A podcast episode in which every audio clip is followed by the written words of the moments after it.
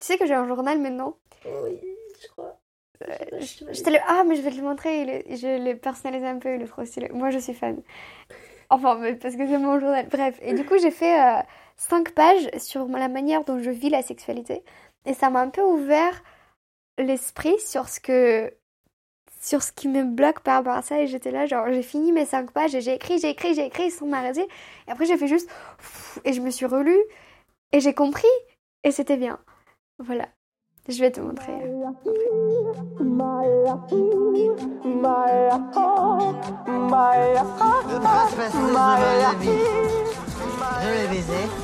j'étais bourré Allô l'Europe en Moldavie ce matin. C'est un pays qui se situe entre l'Union européenne et la Russie. Et ça se ressent dans sa culture et sa vie politique. Que Gorbatchev le veuille ou non, ils sont détachés de l'URSS. L'aumônier Charlie va vous dire. Les Moldaves, eux, ce matin dans les rues de Kishinev, sont dans la rue. Comment notre monde libre l'emportera sur le communisme avec l'aide de Dieu et d'une poignée de marines. Leur parlement s'apprête en effet à voter cet après-midi leur déclaration d'indépendance. Je suis née en 1998, le 25 mai, à Moldavie, à Chisinau. À... Cette république devrait être la septième du RSS à le faire. C'est dans l'esprit moldave d'être très généreux, très accueillant. C'est probablement la meilleure expérience de ma vie, le moment où j'ai pu faire trois années par intermittence à Istanbul de mon petit cocon confortable, j'arrive dans un pays tellement dense où je parle pas la langue, on connaît personne.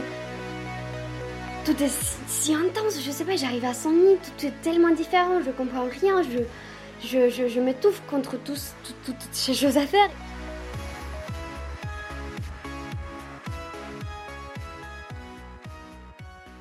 Moi, je pense que côté familial, c'était très spécifique parce que j'ai eu la chance d'avoir une mère très ouverte j'ai toujours la chance d'avoir. Euh, quoi Victoria, évidemment que tu as toujours la chance. Euh, j'ai toujours la chance d'avoir une mère euh, très très ouverte. Et c'était pas du tout le cas, de, le cas de la plupart de, pour la plupart de mes amis parce que c'était souvent des familles très soviétiques avec des mœurs hyper conservateurs. Pas de bisous après, avant le mariage, des choses comme ça. Et du coup, c'était toujours. ou pas sortir après 20 heures, même si on avait 15-16 ans, je sais, mais quand même. Bref. J'ai été laissée indépendante hyper rapidement. J'ai eu cette euh, libre arbitre, disons, hors la famille dès mes 14 ans. Et je sais que ce n'était pas du tout le cas de tout le monde.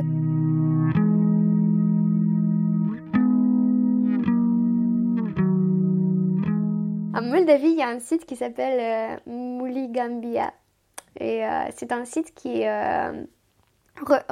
rassemble des photos qui sont jugées par les admins les administrateurs de sites comme euh, pas appropriés pour être sur l'Internet.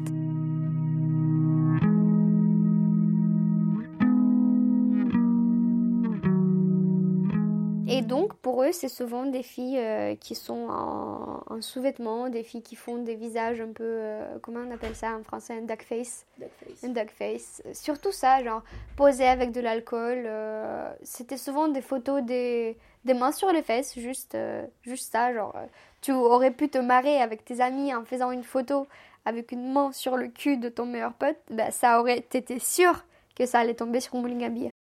Du coup, ça a créé une sorte de recul assez fort entre tous mes amis. Ça a vraiment influencé une génération limite parce que moi, je ne me suis jamais permise de, poster des choses rigolotes sur les internets. Parce que je me disais que, oh, mais quelle honte si jamais ça va tomber sur Molygambia et tout le monde va voir et tout le monde va savoir.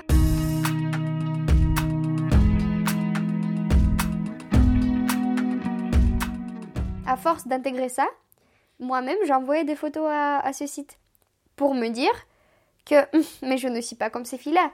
Parce qu'il y avait. Euh, c'était ridicule en plus, maintenant j'y pense et je me tape dessus quoi. C'était juste deux filles de, de, de ma classe qui avaient mis une photo avec une bouteille de, de martini dans les mains. C'était juste ça.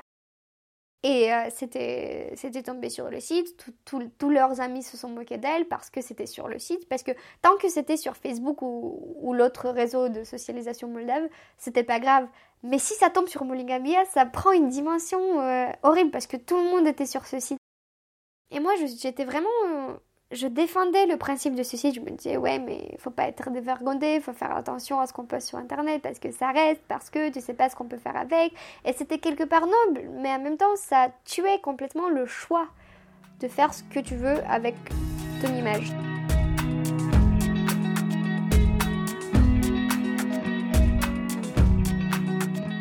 Été victime de ça, du fait de poster. J'ai jamais été, comme je dis, j'étais très très attentive à tout ça, donc j'ai jamais eu ma photo euh, mise là-bas, mais mais je, ça me, je me sens sale juste en pensant que ça existe.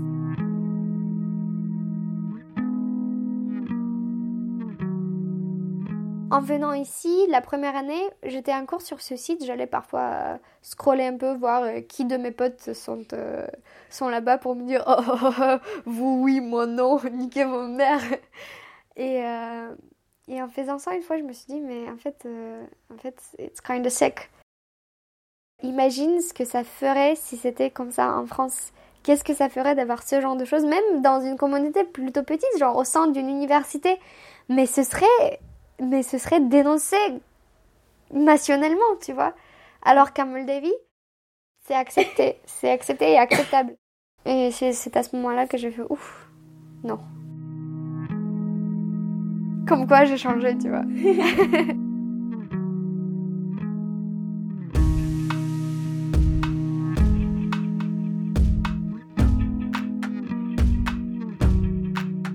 dans mon lycée, il y avait une fille que j'admirais beaucoup, que j'admire toujours beaucoup avec tout mon cœur, qui s'appelle Olga.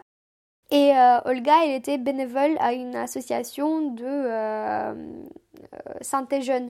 C'était un truc que personne connaissait, mais qui est très admirable pour la Moldavie, parce qu'en Moldavie, il y a peu de choses qui sont gratuites et bien, mais vraiment très très peu.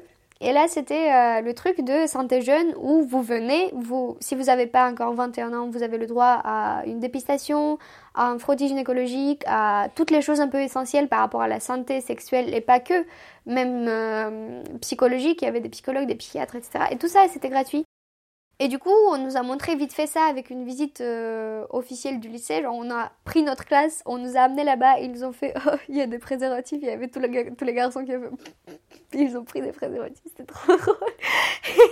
et les filles, elles étaient juste super gênées. Elles se sont mises de côté, elles regardaient même pas la boîte avec des préservatifs. C'était ridicule. et en rencontrant, en rencontrant l'équipe, etc., je me suis dit que ça a l'air d'être une ambiance quand même assez bien. Donc, j'ai intégré l'équipe des bénévoles et ça a été génial parce que tous les gens que j'ai pu rencontrer là-bas, on n'est pas super proches, mais ils ont pris quand même une place assez grande dans mon cœur et dans mon âme. Et euh, dommage qu'on ne puisse pas voir. Elle fait un cœur avec ses mains.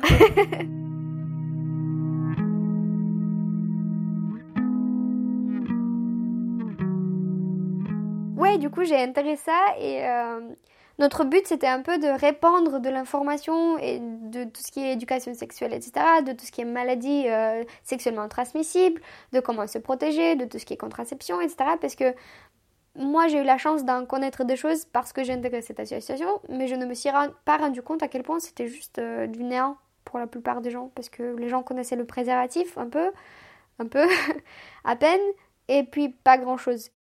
Et moi-même, je continue jusqu'à aujourd'hui à en apprendre des choses et plein de choses grâce au milieu où je me trouve, me retrouve, mais j'aurais jamais eu l'occasion d'en connaître aussi beaucoup de choses grâce à ça, surtout grâce au fait de pouvoir transmettre cette information.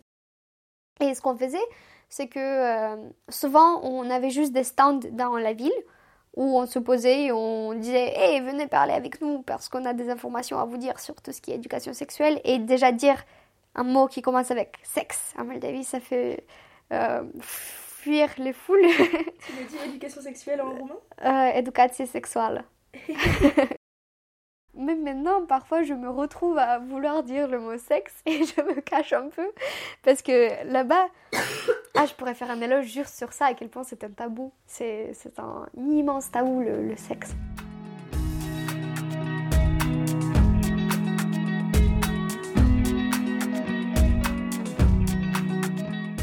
Mais on avait, on avait 16 ans, tu vois, c'était beaucoup. 15, 15 ans, ouais. Il y avait eu cette rumeur, une fois, comme quoi une fille, elle n'était plus vierge. Et ça a fait le tour du lycée. Lycée parce qu'on appelait ça lycée, le collège s'appelle lycée. Ça a fait le tour du lycée et tout le monde en parlait. Et cette fille, elle était montrée du doigt. C'était un peu comme dans les films américains, tu vois. Mais, mais c'était genre, elle a fait le sexe. et c'était ridicule, quoi.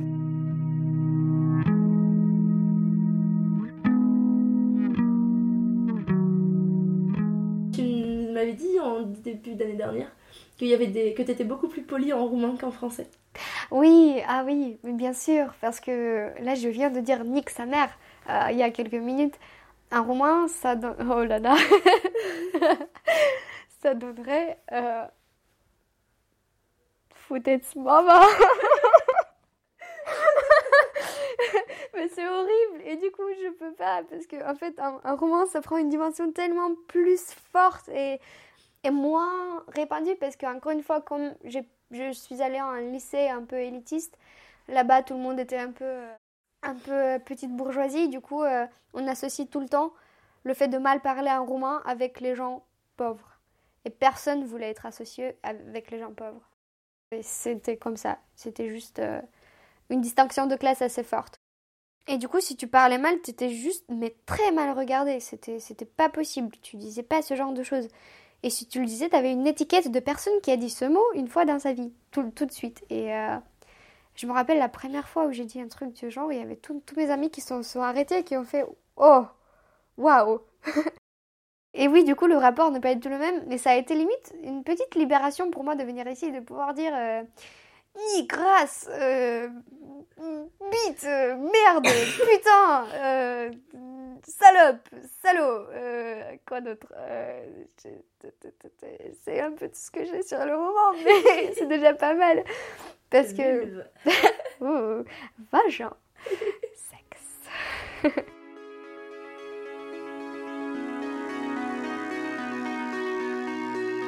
Calatorie est un podcast en 12 épisodes, raconté par Victoria Gandraman, enregistré, monté et pensé par Justine Mascaria.